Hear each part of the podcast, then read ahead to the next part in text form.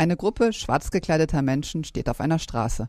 Sie sind locker verteilt und ein Stück weiter hinten steht ein Wagen mit Lautsprechern, aus denen laute Musik erklingt. Es wird unruhig. Sprechchöre sind zu hören. Ein Stück die Straße herunter kommt ein Wasserwerfer um die Ecke. Die Polizei beginnt, die Straße zu räumen. Die ersten Steine fliegen. Am nächsten Tag steht in der Zeitung, Autonome randalieren wieder. Das ist wohl das gängige Bild von ihnen, den Autonomen. Darüber, was Autonomie für einige Menschen in Chiapas in Mexiko bedeutet, haben wir mit Clara von Caracol Freiburg gesprochen. Gehört mit zu den Bundesstaaten, die sich durch die größten Gegensätze auszeichnen im Hinblick auf Armut und Armutsstatistiken im Vergleich zu Ressourcenreichtum. Also Chiapas ist der ressourcenreichste Bundesstaat Mexikos. Uran, Erdöl, Holz, ganz viel Wasser. Das steht eben im krassen Gegensatz zu dem, dass Chiapas mit an den letzten Stellen ist in Mexiko, was ähm, Kindersterblichkeit betrifft, Unter- und Mangelernährung. Analphabetenrate ist sehr hoch in Chiapas und überhaupt, also die ganze Grundversorgung ist, ist äußerst mangelhaft auf dem Land. Wer oder was sind die Zapatistas denn überhaupt? Die Zapatistas sind eine soziale Bewegung, die entstanden ist in den 80er Jahren. In der Zeit hat Mexiko angefangen, Agrarreformen durchzuführen, in der Hinsicht, dass man sich eben dem Weltmarkt geöffnet hat. Da fingen die Landkämpfe in ganz Mexiko an und vor allem auch in Chiapas, wo wir dann einen Organisationsprozess haben, also von Barrikadenbau, Landbesetzung bis hin zu juristischen Mitteln. Aus diesem ganzen Pool von Organisationen haben sich natürlich gewisse Strömungen entwickelt und aus der radikalen Strömung hat sich dann die ECDLN gegründet, also die Zapatistische Armee zur nationalen Befreiung.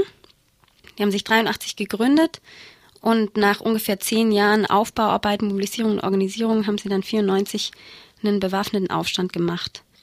Dieser Bürgerkrieg zwischen der mexikanischen Armee und der, der EZLN hat zwölf Tage nur gedauert, obwohl es einige hundert Tote gab, ähm, weil sich ziemlich schnell Widerstand geregt hat, also weltweit, aber auch vor allem in Mexiko, die gesagt haben, wir unterstützen die Forderung der EZLN, aber wir wollen, dass es keinen Bürgerkrieg gibt. Wie hat dann die ähm, EZLN reagiert? Die EZLN hat gesagt, gut, anscheinend ähm, klappt es nicht so, wie wir uns das vorstellen. Also das ist auch ein Punkt, der die EZLN, glaube ich, bis heute attraktiv macht für viele andere soziale Bewegungen. Aber aufgrund des massiven Widerstands aus der Zivilbevölkerung auch der Solidarität haben sie gesagt, okay, wir legen die Waffen nieder und ähm, machen ein Friedensabkommen mit der Regierung, wenn die Regierung das auch macht. Das ist dann auch passiert. Und bis heute, nach diesen zwölf Tagen Bürgerkrieg, hat die EZLN keinen Schuss mehr abgegeben. Also ist in keine Kampfhandlung mehr getreten. Wurde die EZLN dann entwaffnet? Nein, also das war eine Forderung der Regierung, die gesagt hat, naja, ihr müsst eure Waffen abgeben. Die EZLN hat ganz klar gesagt, nein, das machen wir nicht weil sobald wir die abgeben, dann ist es der Regierung ziemlich wurscht, ob sie sich noch an Vereinbarungen mit uns halten muss oder nicht. Meiner Meinung nach haben sie da recht und es war ein sehr entscheidender Schritt, dass sie überhaupt noch sozusagen jetzt überleben, dass sie ihre Waffen damals nicht abgegeben haben. Was für Organisationen sind denn in diesem Widerstand entstanden? Von welchen Organisationen wurde und wird er denn getragen? Also die ist ein bisschen schwierig. Die Hauptorganisation ist eben die EZLN. Die ist entstanden als eine Guerilla, klassische Guerilla-Organisation von fünf, sechs Gründungsmitgliedern. Diese Personen, die die EZLN gegründet haben, haben dann eben versucht, in den indigenen Gemeinden Fuß zu fassen und da zu mobilisieren und zu agitieren, sind dann erstmal auf taube Ohren gestoßen. Das hat sich aber im Laufe der Zeit dann geändert. Und aus ganz vielen anderen Organisationen sind dann immer mehr Leute auch zur EZLN dazugekommen. Die EZLN ist im Grunde die zapatistische Armee. Also ist bis heute eine, eine Armee. Sie bezeichnen sich selber nicht als Guerilla, sondern als Armee der zapatistischen Bewegung oder der zapatistischen Basisgemeinden. Und die politische Organisation oder zivile politische Organisation der Zapatistas liegt bei den Räten der guten Regierung. Worauf begründet denn die EZLN ähm, sozusagen ihren Machtanspruch? Die EZLN hat im Grunde, also in ihrem eigenen Verständnis, keinen Machtanspruch. Sie sagt, sie ist einfach ein Zusammen, also es ist eine indigene Bewegung, aber sie haben nicht einen Vertretungsanspruch, dass sie irgendwie eine Avantgarde darstellen, die für andere sprechen können. Sie gründen im Grunde ihre Legitimität darauf, dass sie sagen, wir kämpfen einfach für eine Verbesserung für unsere Gemeinden, für die Situation der Indigenas, also der indigenen Bevölkerung in Chiapas. Natürlich auch für Mexiko, also eine ganz zentrale Forderung war eine grundlegende Demokratisierung aber nicht eine formal institutionelle, wie man das in Demokratisierungsdiskursen hat, sondern natürlich von unten basisdemokratisch ausgerichtet und partizipativ. Und dies, diese Forderungen legitimieren im Grunde die EZLN bis heute. Was bedeutet denn überhaupt der Begriff Autonomie für die Zapatistas? Also die Zapatistas haben von Anfang an in den Verhandlungen auch gefordert, dass es ein gewisses Ausmaß an indigener Autonomie gibt. Nachdem dieses Abkommen gescheitert ist, beziehungsweise von, vom Präsidenten 2001 ähm, in total verwässerter Form in der Verfassungsreform integriert wurde, haben die Zapatistas gesagt, okay, wir machen das jetzt einfach selber. Wir bauen unsere autonomen Strukturen um und aus. Heißt, dass sie sich selber eine autonome Verwaltungsstruktur gegeben haben, ähm, das ganze System der Verwaltung und der Entsendung von Verantwortlichen, die gewisse Aufgaben übernehmen, äh, geschieht nach basisdemokratischen Prinzipien und von unten nach oben und im Rotationsprinzip. Also das heißt, wenn Leute ihre Aufgaben nicht erfüllen, dann werden sie zurückgepfiffen von den Gemeinden.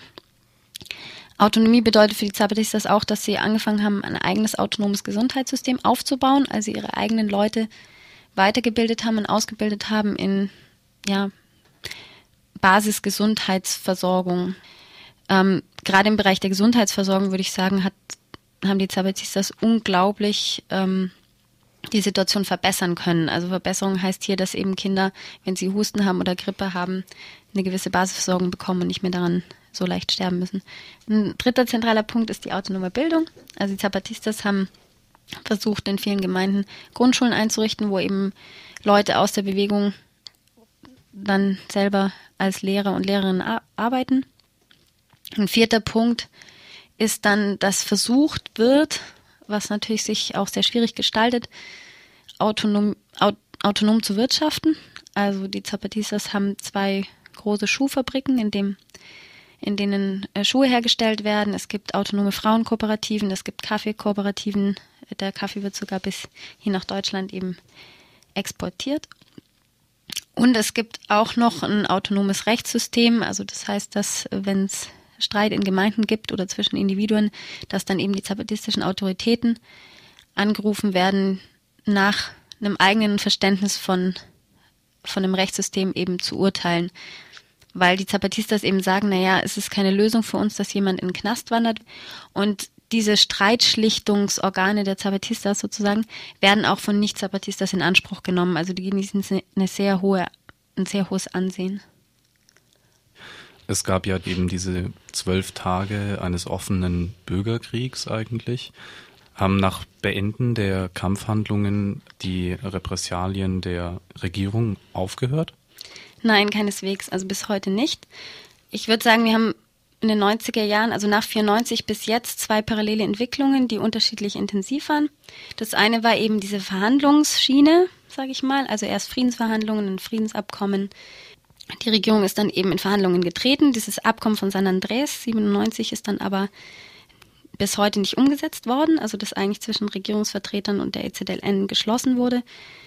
Parallel dazu hat die Regierung ziemlich schnell mit dem Krieg niederer Intensität angefangen, also klassische Aufstandsbekämpfung mit Militarisierung, Ausbildung von paramilitärischen Gruppen, psychologische Kriegsführung, darunter kann man verstehen Drohungen, Missinformationen, Einschüchterungsversuche, bis hin zu, ja, dass Frauen bedroht werden, dass sie vergewaltigt werden, wenn sie zur äh, zapatistischen Bewegung gehen. Und dieser Krieg niederer Intensität dauert bis heute an und hat eben gerade in den letzten Jahren wieder an, wieder zugenommen. Gerade der Aspekt der Paramilitarisierung. Und wie sieht denn jetzt ähm, nach, nach diesem offenen Bürgerkrieg die Strategie der EZLN aus? Also die Zapatistas haben damals gesagt, naja, unsere Strategie El Fuego y la Palabra, also das Feuer und das Wort. Feuer in dem Sinn, wir geben unsere Waffen nicht ab. Wir sind keine pazifistische Bewegung, weil uns eben die Geschichte aus Mexiko und Chiapas gezeigt hat, dass man damit nicht weit kommt erstmal. Aber ähm, sie haben sich ziemlich schnell fokussiert auf ähm, ihre Senora Sociedad Civil, also auf die Senora Zivilgesellschaft, dass sie gesagt haben, naja, wir wollen durch Öffentlichkeit, durch das Wort, durch Dialog, durch Kontakte und mit der Zivilgesellschaft und einem Aufbau von zivilgesellschaftlichen Strukturen Somit wollen wir unseren Kampf vorantreiben und natürlich nach innen mit der Ausbau unserer Autonomie. Das war Clara von Karakol Freiburg. Heute Abend ist der Vortrag Autonome zapatistische Ökonomie um 20 Uhr im Strandcafé in der Adlerstraße 12.